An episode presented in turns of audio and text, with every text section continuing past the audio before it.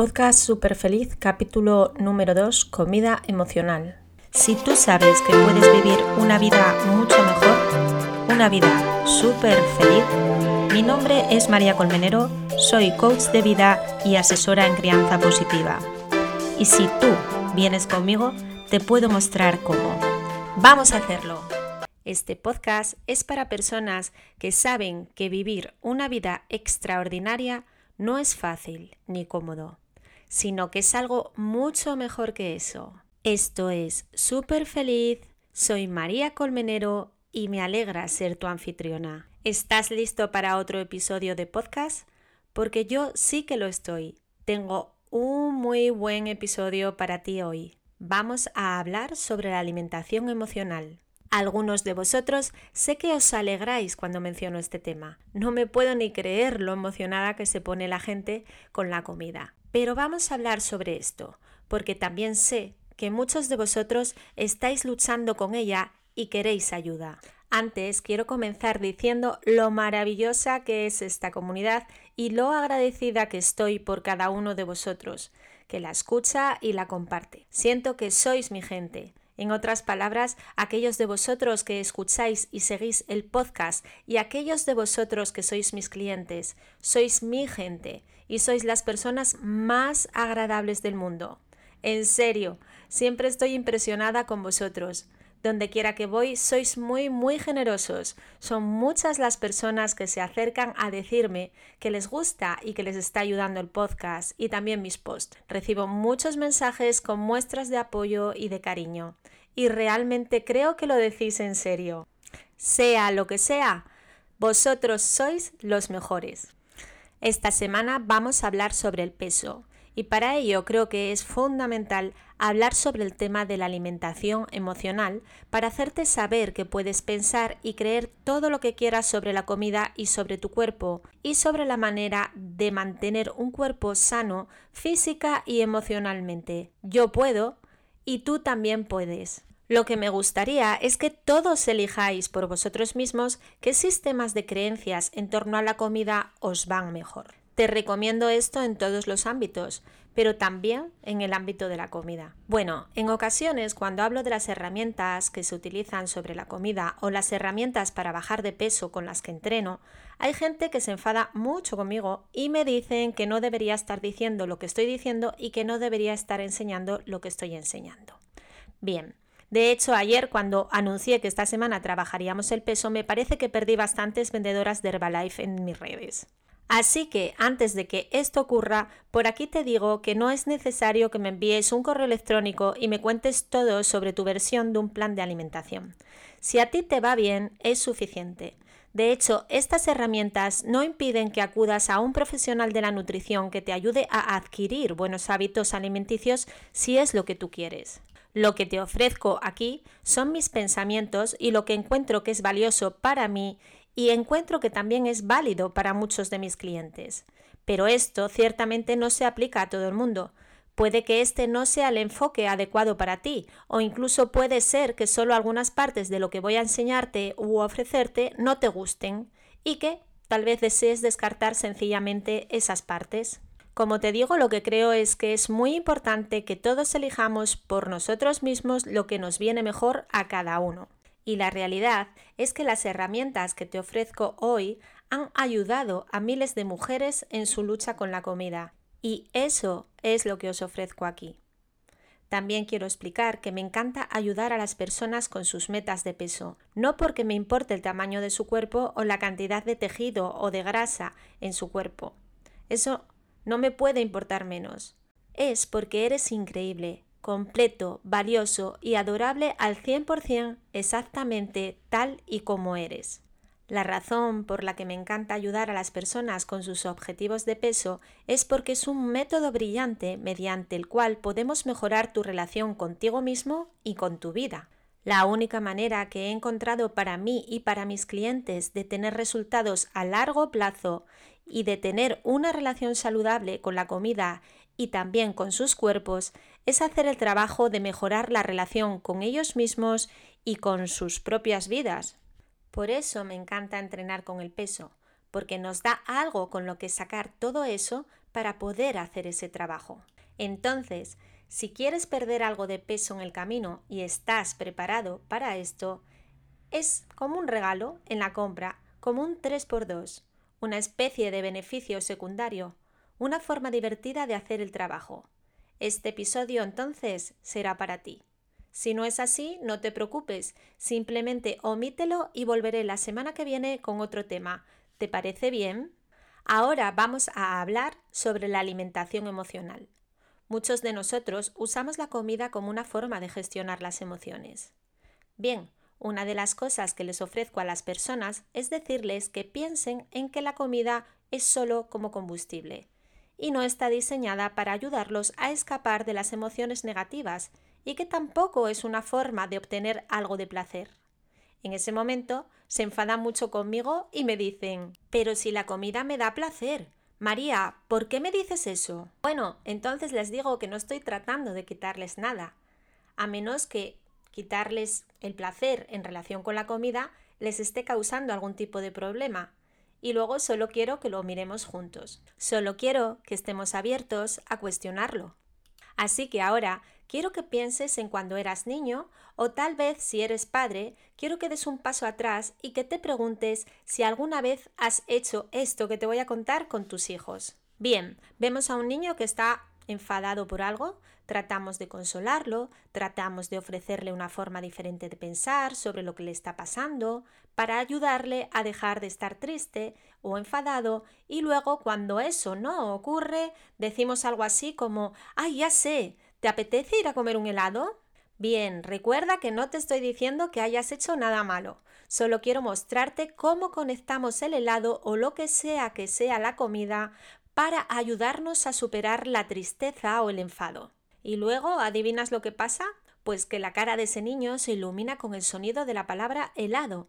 Después se come tan plácidamente el helado y se siente mucho mejor.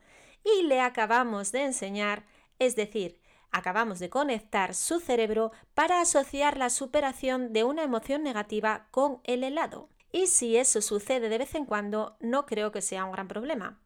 Pero cuando sucede una y otra vez, nuestros cerebros comienzan a asociar con bastante fuerza la idea de que el helado o cualquier otra golosina es la forma de lidiar con la tristeza. Es la respuesta a la tristeza. Curiosamente, hacemos lo mismo con las emociones positivas. Decimos cosas como, oye, qué bien te ha salido el concierto de piano, estoy muy orgulloso de ti. ¿Vamos a tomar un helado para celebrarlo juntos? Muchos de nosotros fuimos criados en este ambiente de asociar los alimentos, especialmente los alimentos alegres, los alimentos agradables, los alimentos placenteros, con las emociones tanto negativas como positivas. Así que vamos a responder a esta pregunta. ¿Se supone que la comida es placentera? Yo digo que sí, que lo es, pero dentro de lo razonable. Cuando hablamos de comida, antes tenemos que examinar la forma en que nos desarrollamos inicialmente como seres humanos y la forma en que nuestros antepasados sobrevivieron, porque nuestros antepasados tuvieron bebés, luego los que sobrevivieron después tuvieron más bebés y así sucesivamente hasta que llegamos nosotros. Esto es lo que quiero decir cuando digo que así es como hemos evolucionado como especie. Así fue como los ancestros que sobrevivieron fueron los que buscaron placer, en la comida, como una manzana o alguna proteína de algún tipo de un animal que encontraron por ahí, o algunos granos integrales o algunos alimentos de este tipo, semillas, cereales. Entonces, ¿se supone que la comida es placentera? Sí. Hasta la pechuga de pollo que cocinaban nuestros antepasados, que cocinaban pechugas de pollo sin aliños, sin salsa, sin ningún tipo de condimento, ni patatas fritas, ni nada por el estilo. Sencillamente la pechuga de pollo tal y como es es placentera. Lo que ocurre es que en la sociedad actual una simple pechuga de pollo no es suficiente para nosotros. Si eres como la mayoría de nosotros que ha estado comiendo alimentos que nos dan placer concentrado, entonces claro, si te digo, escucha, es bueno que disfrutes muchísimo de esa ensalada de col rizada, me dirás que esto te resulta aburrido y que no es tan placentero, y por eso digo que bueno, que está bien. Entonces, ¿qué pasa si decimos que la comida no es para darnos placer? ¿Qué pasa si simplemente quitamos el placer de la mesa? Está bien que utilices la comida como placer si es lo que tú deseas, pero si eso te está saboteando tu salud o tus objetivos de peso, entonces podría ser algo que desees volver a controlar. Así que hoy te voy a dar tres pros y tres contras que te recomiendo que consideres si quieres dejar de comer emocionalmente. Tómalos o déjalos, ¿de acuerdo? El número uno es tomar conciencia sin juzgar. Sí, sí, sé que esto te suena familiar porque es el mismo tema del que he hablado en el otro episodio del podcast. Es por lo que te resulta familiar. Porque como dije, las herramientas para bajar de peso son las mismas herramientas que usamos para cualquier otra área de tu vida. Es cuando te detienes y comienzas a observarte a ti mismo y a observar tus patrones, a observar tus rutinas y a observar tus hábitos, lo que te da cierta influencia para cambiarlos. La clave está en observarlo sin juzgarte a ti mismo, porque algunos de vosotros vais a querer observarlo y después decir, ¿qué me pasa? ¿Por qué hago eso? ¿Por qué no puedo detenerlo? Esa parte te va a sabotear, así que quítate la parte del juicio y reemplázalo con algo útil. Tal vez observes que te gusta comer un pequeño snack cuando estás realmente frustrado con tus hijos. De hecho, he tenido muchos clientes que lo han observado. Cosas como cuando mis hijos se portan mal, o se pelean, yo me siento abrumada y la casa además está toda desorganizada, todo es tan abrumador, todo me frustra tanto y mi cerebro piensa que las respuestas son un par de barritas Kinder que hacen que mis papilas gustativas se iluminen. ¿Y sabes qué es lo siguiente? que cuando mi cuerpo las digiere, mi cerebro acaba de recibir un golpe de dopamina y siento que ahora puedo tolerar mejor la frustración y me siento menos abrumada, es decir, que me siento muchísimo mejor. Si lo observas, en realidad no tiene nada que ver con la frustración o con sentirse abrumado. Bueno, entonces vamos a observar de nuevo esto, no como un ¿qué me pasa?, sino más bien como Mm, esto es interesante. Está bien saberlo. Puede que observes que te odias mucho a ti mismo y si es así, entonces debemos de trabajar para deshacernos de esto. Tal vez tengas mucha vergüenza o tal vez no quieras observarte a ti mismo. Si no quieres subirte a la báscula es porque te juzgas a ti mismo, te odias a ti mismo, te avergüenzas de ti mismo. En caso de que sea así, te recomiendo que trabajemos en ello de forma individual. Un número en la escala de peso es solo la atracción gravitacional de la Tierra sobre tu cuerpo en un momento dado. No dice nada sobre tu bondad, sobre tu valor, así que vamos a trabajar en esto. Averigüemos por qué hace que te sientas mal, que te sientas así. Vamos a sustituirlo entonces por algo útil. Una de las cosas que he observado sobre mí misma al hacer este trabajo es que me siento incómoda en los tiempos de transición.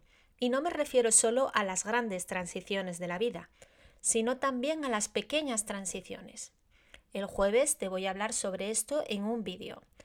Me refiero incluso a las transiciones del tipo, está bien, ahora voy a pasar de trabajar en el despacho a estar con mis hijos o incluso a pasar de que hemos terminado con la cena a lo que vamos a hacer a continuación. Y ahí es donde pienso, solo un poco de chocolate sería genial. Un pequeño refrigerio, algo, un snack sería genial. Me aliviaría porque estas transiciones son muy incómodas para mí. No es que sea como algo incómodo y doloroso, no hubiera dicho que es algo incómodo hasta que comencé a observarme alrededor de la comida y me di cuenta de que era suficientemente incómodo como para querer un pequeño refrigerio. Es solo un... ¿Qué debo hacer ahora? ¿Debo hacer esto que dije que iba a hacer o debería hacer esto que tengo ganas de hacer? ¿O qué tengo ganas de hacer? Ese tipo de incomodidad hace que mi cerebro piense que debería de tomar un pequeño snack o refrigerio. Así que eso es lo que quiero decir con conciencia sin juicio y ese es el número uno. Como mencioné antes, también muchos de nosotros asociamos la comida con las emociones positivas, así que fíjate en eso. Si dices, estoy tan orgulloso de mí misma por hacer esto, debería recompensarme con unas patatas fritas. De nuevo, no te estoy diciendo que no puedas, pero si no estás creando el resultado que deseas, me gustaría detenerme y decir, espera un momento, ¿por qué no estoy lo suficientemente orgullosa de mí misma? ¿Por qué necesito comer para aliviar eso? ¿Por qué no puedo celebrarlo sin comida?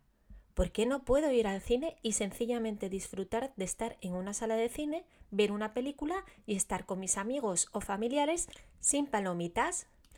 ¿Por qué tengo que comer algo para completar esa experiencia? ¿De qué se trata? ¿Es que la experiencia no es tan placentera sin la comida? ¿O es que experimentar estas emociones positivas es en realidad algo incómodo? En realidad no es algo a lo que estemos acostumbrados, de sentirnos alineados con cómo nos sentimos normalmente, por lo que incluso estamos amortiguando esas emociones positivas. Y no sé la respuesta para ti, pero estamos dispuestos a observarla. Esto es lo que quiero decir con conciencia sin juicio. Bien, vamos a hablar de la segunda. El número dos es simplemente sentir tus sentimientos. Simplemente aprende a sentir una emoción humana. No tienes que intentar cambiarlas de inmediato. No tienes que decirte a ti mismo, no debería sentir esto, no debería de ser más feliz, debería ser más positivo o incluso menos gruñón. Nada de eso va a ser útil para ti. Solo hazte especialista en sentirlo.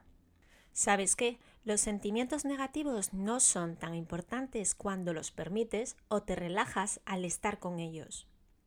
Esto es lo que he estado haciendo últimamente.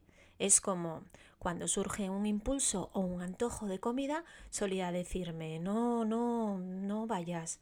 Cuando pensé, debería comer, algo así como las barritas del kinder que están en el armario, mi cerebro dice, debería comerme un par y luego me dice, no, no. Bueno, pues cuando eso me ocurre, es alejarlo, es no sentir el sentimiento. Sin embargo, sentir el sentimiento es, sí, bueno, voy a sentir esto, sí, aquí está el impulso de coger las barritas de chocolate, sí, aquí está ese deseo. Cuando puedes decir que sí al deseo y sentir esa sensación sin acceder a comerte las barritas de chocolate, entonces no es tan agobiante. Desear las barritas sin comerlas realmente no es tan importante.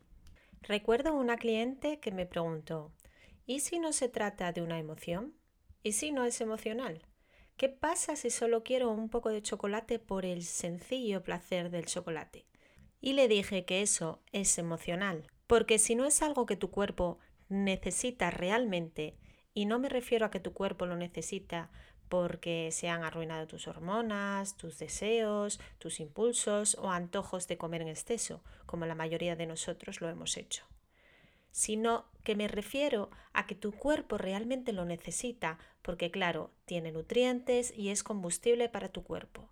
Si no es eso, entonces es que es emocional. Tu cuerpo realmente no necesita chocolate. Una vez más, no te estoy diciendo que no puedas comerlo. Solo digo que es emocional si te lo comes en un momento así, solo porque lo quieres. La emoción es el deseo. La emoción proviene de tu pensamiento. Realmente quiero eso. Parece algo agradable. Porque si no es emocional, si realmente es solo hambre, entonces una simple pechuga de pollo o un poco de brócoli lo pueden arreglar. Si no, si el chocolate es lo único que puede solucionarlo, es que es algo emocional. ¿Estamos de acuerdo? Aprende a sentir el deseo sin responderlo. Siéntate a su lado, míralo como una oportunidad para experimentar cómo sientes el deseo en tu cuerpo. ¿Cómo describirías el deseo sin una respuesta?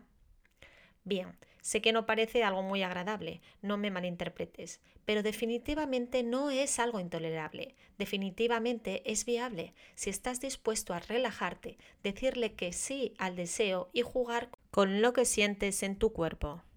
Vamos a por el número 3. Planifica por adelantado lo que vas a comer es la mejor forma de no comer emocionalmente. Esto significa no comer en función de cómo te sientes en ese momento. No comas lo que te apetezca comer. Haz un plan el día anterior sobre lo que vas a comer al día siguiente. Haz un plan sencillo. Muchos de nosotros complicamos mucho esta parte con cosas como, uff, es que es difícil, odio planificar, no soy buena planificando, no sé qué voy a poner, mis hijos no van a comerlo, no quiero tener que hacer tres cosas, una para cada uno. Tenemos todo tipo de excusas, créeme. Soy la mejor poniéndome excusas, pero al final son solo eso, excusas. Haz un plan simple. Repite los alimentos con frecuencia, planifica excepciones cuando lo desees. Puedes decidir mañana voy a ir a una fiesta de cumpleaños y me voy a comer un trozo de tarta ya que eso es muy distinto a decirte a ti mismo que no vas a comer el pastel, llegar a la fiesta y querer realmente comerte el pastel y no estar dispuesto a sentarte con un deseo sin respuesta. Y entonces lo que haces es responder a ese deseo, te comes el pastel y bueno, ahora has reforzado ese deseo en tu cerebro. Pero si quieres comer pastel, si el día antes de la fiesta quieres comer pastel mañana, hazlo, ponlo en tu plan. Haz un plan realista y sencillo y aprende a comer basándote en lo que dijiste que ibas a comer cuando pensabas de una forma clara y sabia.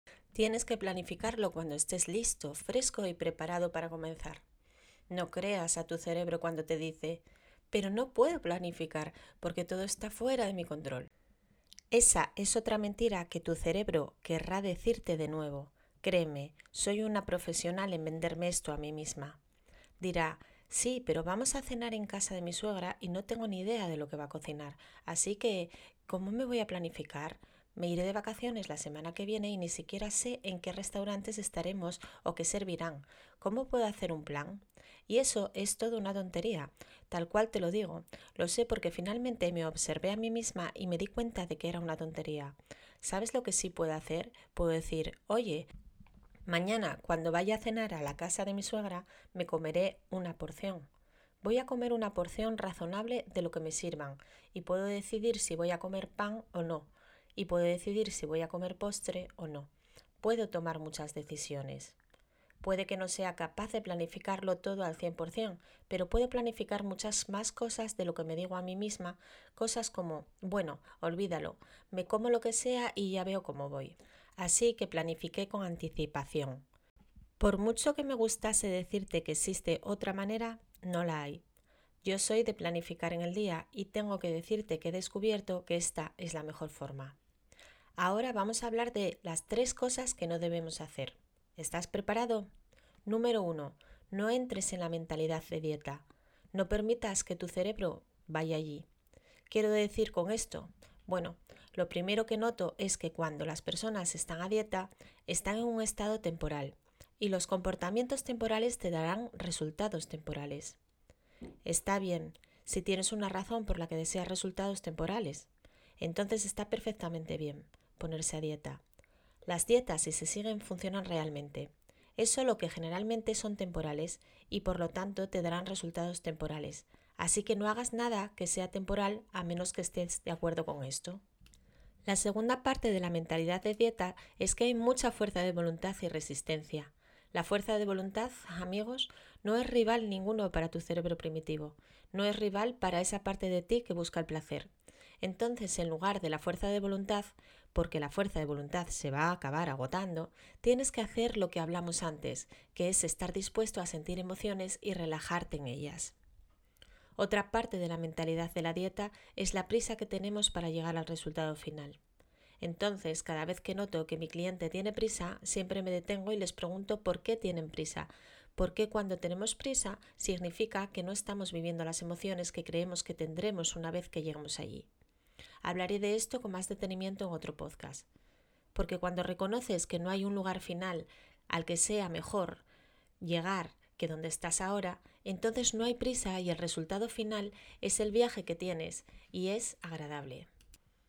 Otra parte de la mentalidad de dieta son las reglas locas que podrías querer imponerte sobre la comida. Así que no hagas nada con lo que no estés dispuesto a comprometerte por el resto de tu vida. Y aquí está el kit de la cuestión.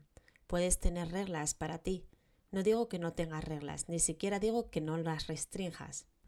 Pero es importante que sepas ver la diferencia entre tener algunas reglas y la restricción de la confianza y el amor propio o por el contrario, hacerlo por miedo y autodesprecio. Esta última es la mentalidad de dieta e incluso en última instancia puede ser una mentalidad de trastorno alimenticio, así que no entres en la mentalidad de dieta. El siguiente paso es avanzar un poco. Puede que pierdas un poco de peso, puede que pierdas mucho peso. El siguiente paso después de eso es que tendrás contratiempos. Tal vez recuperes un montón de peso, tal vez lo recuperes todo, tal vez recuperes solo un poco o tal vez simplemente te estabilices, pero habrá algunos contratiempos en este punto. El siguiente paso va a ser tomar una decisión y este es el momento real realmente importante. Ahora que has tenido este revés, ¿vas a hacer todo lo posible? ¿Vas a redoblar tus esfuerzos? ¿Vas a rendirte y decir, no importa, esto es demasiado difícil, no puedo? Después de eso, si decides ir con todo para adelante, tendrás que volver a comprometerte a hacerlo y repetir ese proceso tantas veces como sea necesario. Así que quiero que sepas que este es el proceso, esta es la forma en que se supone que debe de ser. Esto es un cambio a largo plazo de tus hábitos alimenticios. Esto es lo opuesto a la mentalidad de dieta, así que mucha gente llega al tercer paso en el que tienen contratiempos y dicen, madre mía, pensé que esta vez iba a llegar allí pero puede que no, puede que esta vez tampoco me funcione. Y como no, esto es solo parte del proceso. Así que retomando lo que habíamos hablado sobre la prisa por llegar al final en la mentalidad de dieta, me gusta preguntarles a mis clientes, ¿y si te tomase cinco años llegar hasta allí? cinco años de perder algo de peso, tal vez de ganar algo, luego hacer algunos progresos y después tener algunos contratiempos, te llevará cinco años llegar realmente al punto en el que se vuelva natural y fácil para ti estar en tu peso ideal. ¿Te parece bien si lo consigues dentro de cinco años? Muchas veces me contestan, no lo sé, pero quiero que te detengas y pienses en cómo esto no tiene ningún sentido en nuestro cerebro, porque esos cinco años van a pasar, pierdas el peso o no. Entonces, dentro de cinco años, o tienes el mismo tamaño que ahora, o eres más pesado si te rindes, o estarás en tu peso ideal. Así que lo que estamos diciendo es que creo que me va a llevar mucho tiempo, así que prefiero mantener este tamaño o seguir aumentando de peso. Es eso lo que no tiene sentido. ¿Cuál es la prisa? ¿A quién le importa cuánto tiempo lleve? ¿Es difícil? Sí, sí, es difícil. Va a ser difícil. ¿Y ahora qué decides? Esto es lo que me digo a mí misma cuando estoy trabajando sobre mi peso. Me digo, oye, escucha, esto es a lo que me comprometo y me voy a sentir mal. Me voy a sentir mal físicamente a medida que mi cuerpo se vaya adaptando, a medida que pase por retraerme y por el hambre. Y luego me sentiré mal emocionalmente porque tendré antojos sin respuesta. Tendré todo tipo de malestar emocional, como sentirme confusa y abrumada. Porque esto es lo que es. Ese es el precio de perder peso. Ese es el precio de una salud mucho mejor. Así que no tengo ninguna prisa. Lo que sé es que me mantendré en este camino todo el tiempo que sea necesario. Y ya llegamos a la tercera cosa que no quiero que hagas. Y es que no quiero que te castigues por comer en exceso. Por favor, no hagas esto. Esto no es útil. Pensamos, tengo que ser realmente duro conmigo mismo porque comí mucho y no cumplí con el plan. Y esto me ayudará a acercarme a mi objetivo. Pero eso no funciona. Amigos míos, eso no funciona, en caso de que no lo hayas notado ya. De hecho, es todo lo contrario. En lugar de decir eso, tienes que probar otros pensamientos en los que todavía puedas creer, como por ejemplo, aún no me he vuelto realmente buena en tolerar el deseo sin respuesta todavía. Me puede llevar años volverme realmente buena sintiendo el deseo sin respuesta. Soy consciente. Aún no he curado esta parte de mí, o aún no he dominado esta habilidad, pero estoy dispuesta a seguir adelante todo el tiempo que sea necesario. Quiero que te detengas y pienses en qué te parece más asombroso. Esa mujer que pierde 20 kilos en seis meses es increíble, ¿verdad? Todos escuchamos cosas así y pensamos, wow, es algo increíble. Desearía poder hacer eso. Pero quiero que pienses en la mujer que te dice que perdí 20 kilos en 5 años, que continúa adelante y que se siente mejor que nunca que no tiene miedo de recuperar este peso porque está tan bien sintiendo sus sentimientos en ese proceso que incluso si eso sucediera lo haría todo de nuevo. Creo que algo así es realmente asombroso. Así que este es el tema, mis queridos amigos. Tu cuerpo es asombroso y hermoso, tu cuerpo es un milagro. No me importa el tamaño o la forma que tenga, ese cuerpo es tuyo, es algo milagroso, especialmente si funciona bastante bien. Especialmente si no tienes ningún tipo de dolor crónico o no tienes una enfermedad terminal. Ese cuerpo que tienes no se parece a nada más.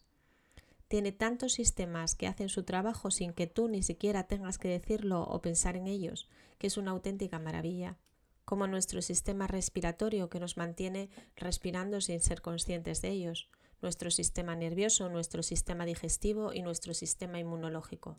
Podríamos seguir así un buen rato. Entonces la apariencia de tu cuerpo es solo una construcción mental y social. ¿Sabes cómo podemos saber cómo debería verse tu cuerpo? Debería verse exactamente como se ve ahora. Así que la cosa está así.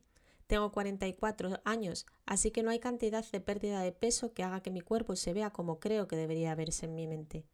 O voy a tener algo de peso extra o algo de piel flácida. Así que no puedo estar en este viaje para amar más a mi cuerpo. He llegado a amar a mi cuerpo tal y como es. Y entiendo que es un desafío, pero hay muchas opciones disponibles. Quiero que elijas lo que vas a pensar sobre tu cuerpo, cuando no puedo llegar a ese canon de belleza, simplemente me gusta pensar que los cuerpos se ven un poco divertidos y salerosos, realmente tal y como son, y estoy muy contenta de tener uno. El mío es un poco blandito en algunos lugares y bueno, eso está bien. Y este tipo de pensamientos, amigos, este tipo de pensamiento y de emoción es lo que los impulsa a estar dispuestos a hacer ese trabajo, sin vergüenza, sin ningún autodesprecio. Bueno, te he dado un montón de herramientas. Ahora solamente elige un par. Date una oportunidad y déjame saber cómo te va. Gracias por acompañarme en el podcast de hoy. Te veré la próxima semana que viene para otro episodio. Cuídate mucho. Y si tienes una pregunta sobre algo de lo que me has escuchado hablar en este podcast o sobre cualquier cosa que te suceda en la vida, quiero invitarte a que me consultes sobre mis sesiones individuales de coaching para resolver cualquier problema en tu vida. Nos vemos pronto. Un saludo. Gracias por escucharme. Te deseo una feliz semana. Nos vemos pronto. ¿Quién es tu coach de vida? Si no tienes aún, es un honor para mí ser tu coach personal. Trabajaremos retos, objetivos y utilizaremos diferentes caminos. También puedes continuar escuchando el podcast Super Feliz para llegar al siguiente nivel.